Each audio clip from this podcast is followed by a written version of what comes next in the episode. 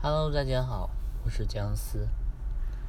昨天跟一个同事聊天，他说他家的小孩儿，呃，现在大概三岁，有一个问题，我相信也是很多家长都会遇到的问题，就是小孩子呢，呃，特别磨叽，晚上睡觉的时候。让他去刷牙，小孩刷牙刷着刷着呢，就开始玩起牙刷来了，还吐起了泡泡。然后老家长这会儿看着就很生气啊！难道我们不是应该赶紧刷完牙就睡觉的吗？这种情况在生活当中很常见。小孩子为什么总是会在总是会在日常的这些小事当中磨磨唧唧呢？这个呀，其实很好理解，我说了你就懂了。不知道大家还记不记得自己小的时候，我们的专注力或者关注点。永远都是在当下，什么意思呢？就是说，我作为小朋友，正在做一件什么事情的时候，那我的关注点肯定就是在这件事情上面。不像大人，大人是随时可以把自己的关注力或者自己的一些呃。思想抽离出当前的这个现实，去想一些其他的事情的，就可以手里一边干着事情，但是其实脑子里面在想其他自己关注的事情。这是成人以后会有的一个一个一个一个不同的一个现象。但小孩子不一样，小孩子呢，他就会。干什么，他就只能停留在当前的这个事情上面，他没办法把自己的这个呃关注点或者思想抽离出来，去想别的事情。所以那就能那就能理解，那为什么刷牙的时候他就哎就只关心刷牙这个事儿，他都忘了，可能他都已经忘了他马上就得要睡觉这个事实了。同理呀。在已经上学的小孩，老师会出题，老师做题的时候会出错，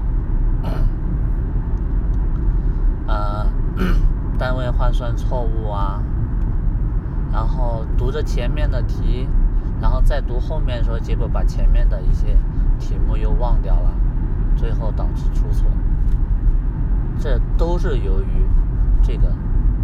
当下关注当下这个原因造成的，这是小孩子的天性，这个也是一种，也是一种天赋吧，我觉得。因为当成人，我们看到很多的鸡汤都说活在当下，关注当下，但实际上，真正的成人又有几个人能做到呢？所以这是小孩子的优势。我们要正视它，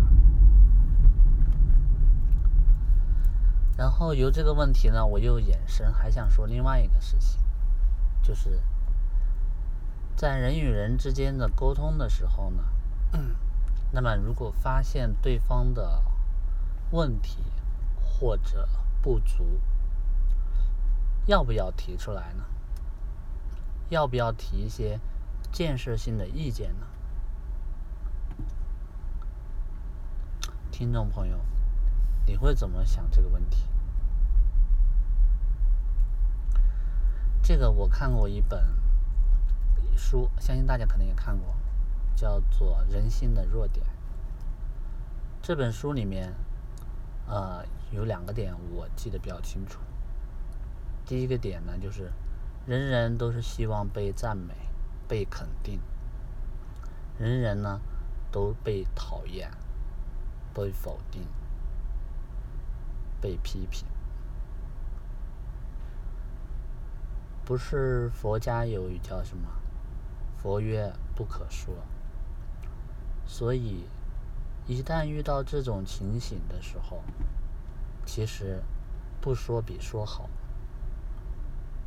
为什么呢？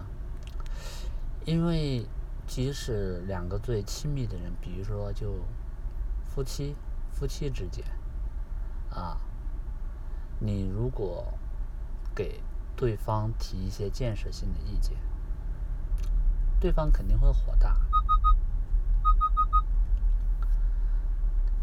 你当然肯定是为了他好，他当然也知道你是为了他好，但是到最后呢，呃，还是会从情感上无法去接受这个事情，这是人的天性。